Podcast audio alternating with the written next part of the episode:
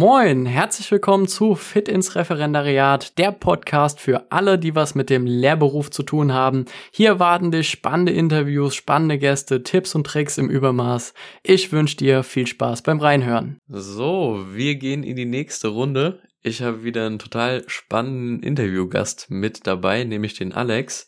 Und der Alex ist selbst noch Student, Mathe-Student, also Chapeau schon mal vor der Leistung. Wer Mathe wählt, der weiß auf jeden Fall, worauf er sich eingelassen hat. Ist zwar kein Lehramtsstudent, aber er hat ein eigenes Projekt, nämlich den Numbers Club, gegründet. Und ich denke, dass er darum geht es natürlich jetzt auch in dem Interview, dass er das ein bisschen vorstellt, dass er damit wirklich sehr, sehr viele Impulse auch für alle angehenden Lehrer und Lehrerinnen hier wirklich liefern kann. Deswegen da mein Wunsch, also schaut euch gerne mal bei ihm um, guckt mal, was er macht und ja, versucht doch vielleicht auch mal selber, ja, vielleicht mit ihm in Kontakt zu treten oder einfach mal zu gucken, ob ihr irgendwas in eure Unterrichtsplanung, in euren Unterricht einfach vielleicht auch einfließen lassen könnt.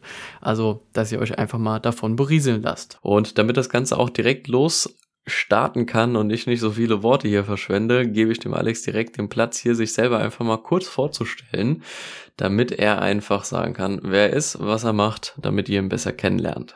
Ja, hallo André. Erstmal Dankeschön, dass ich hier sein darf. Ähm, wir, beziehungsweise ich, habe den Numbers Club gegründet. Was ist der Numbers Club überhaupt? Das ist ein digitales Bildungsinstitut. Wir haben uns im März 2020 gegründet und sind aktuell sehr präsent auf Social Media, aber auch gerade jetzt zu dem zweiten Lockdown ganz, ganz stark vertreten in der Online- und digitalen Nachhilfe.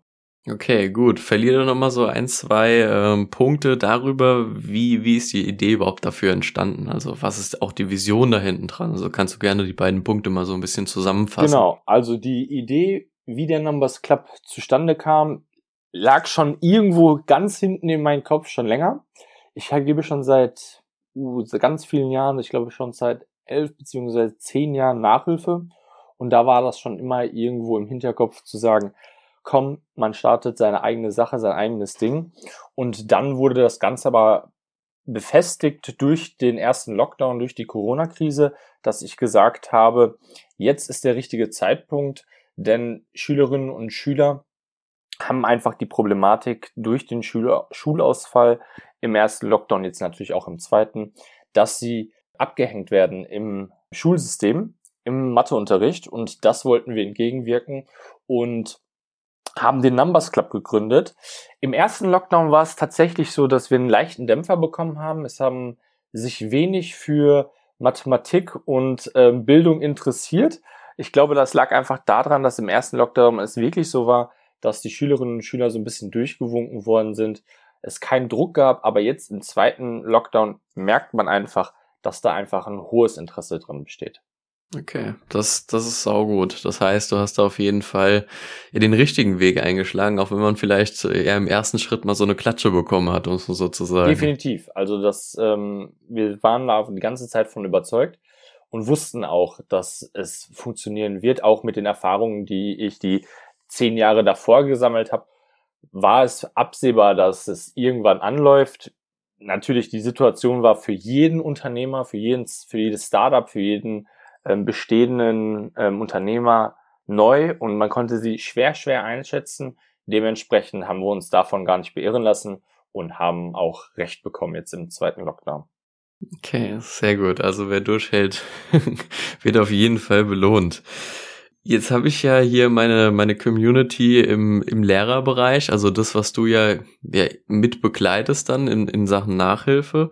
Aber hast du auch Synergien mit Lehrern, mit Schulen, also wo du auch ins Gespräch gehen konntest? Hast du da Erfahrungen schon gesammelt? Ja, definitiv. Ich bin eigentlich im stetigen Kontakt mit Lehrern und mit Schulen. Einfach aus dem Grund, weil ich glaube, man kann einfach von gegen, äh, voneinander gegenseitig nur lernen. Also auch über Social Media ist es so, dass wir da vernetzt sind mit mehreren Lehrern, zum Beispiel mit der MC Strehl, ähm, kennt man vielleicht auch, die ist sehr oft präsent auf Social Media und dort sind wir im stetigen Austausch, was wir vielleicht besser machen können, wie wir die Schüler besser erreichen können. Aber auch hier lokal, wo wir ansässig sind, in Recklinghausen, sind wir mit mehreren Schulen ähm, immer im stetigen Austausch um einfach zu erfahren, gerade im Lockdown, ähm, wo hapert es bei den Schülern und was wünschen sich vielleicht die Lehrer, was man einfach nochmal wiederholen kann, weil einfach uns aufgefallen ist, dass, dass es einfach nicht daran liegt, dass die Lehrer inkompetent sind oder ähm, da keine Lust drauf haben, sondern dass es einfach manchmal mit 30 Schülern ziemlich viel ist und denen die Zeit fehlt, Sachen nochmal anzusprechen, die aber auf der Strecke bleiben. Okay, gut. Das heißt, du bist im Endeffekt dafür da, das Ganze dann auch nochmal aufzufrischen und nachhaltig quasi mit den, mit den Schülern dann auch wirklich nochmal durchzugehen. Das, was, was der, der Unterricht alleine halt dann einfach manchmal so nicht hergibt, weil man sich ja um 30 Leute zeit, äh, zeitgleich kümmern muss.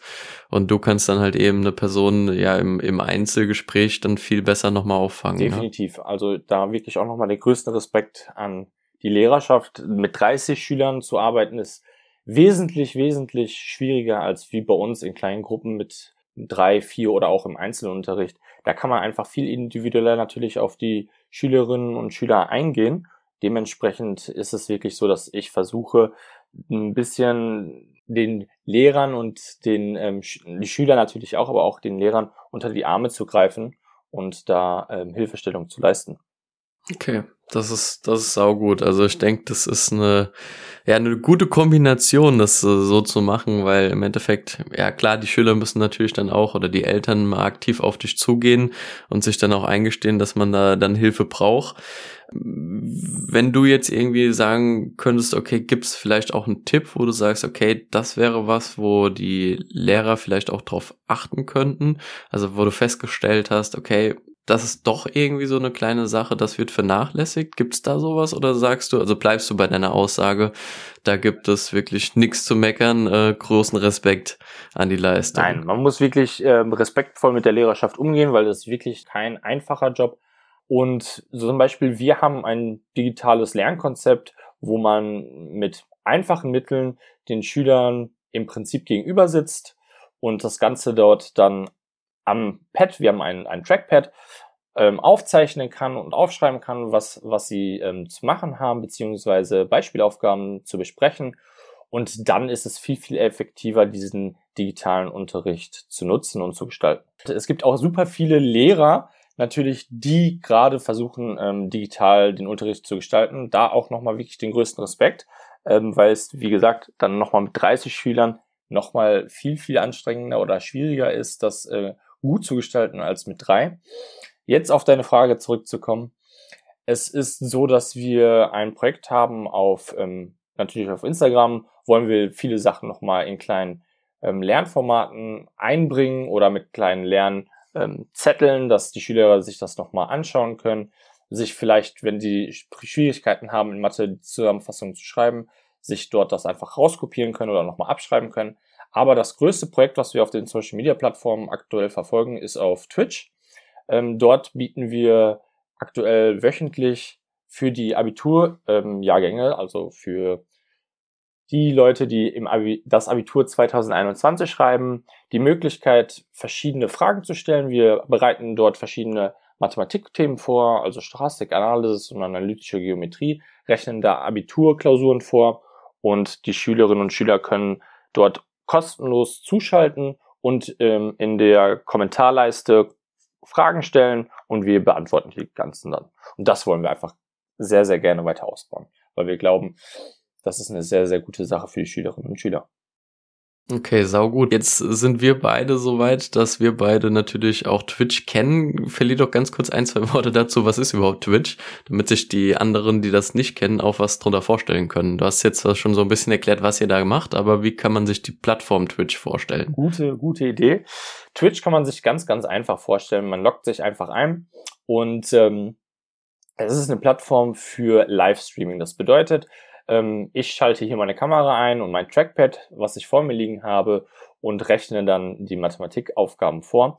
Und auf der anderen Seite können sich die Schülerinnen und Schüler bei Twitch einloggen und das, wie gesagt, ganz kostenlos und sich anschauen, was ich dort live vorrechne. Und wenn sie irgend, an, an irgendeiner Stelle irgendwas nicht verstehen, können sie einfach Fragen stellen. Wie gesagt, an, in, die, in die Kommentarleiste und ich beantworte das Ganze live. Okay, also einfach so ein bisschen wie YouTube, nur live Richtig. halt. Richtig. Dann würde ich sagen, hast du noch irgendwas, wo du sagst, okay, das willst du noch unbedingt loswerden? Ansonsten können wir natürlich gerne auch noch in einem der nächsten Gespräche äh, natürlich nochmal über alles sprechen, was jetzt auch an Fragen zurückkommt. Gerne, also ich habe jetzt erstmal nichts. Bleib positiv bei Mathe. Mathe ist nicht schwierig. Das würde ich gerne nochmal loswerden an die ganzen Schülerinnen und Schüler und natürlich an die Referendare, die zuhören. Gibt alles, versucht den Unterricht möglichst attraktiv zu gestalten, denn ihr seid verantwortlich für unsere Zukunft, nämlich für die Schülerinnen und Schüler. So cooles Schlusswort.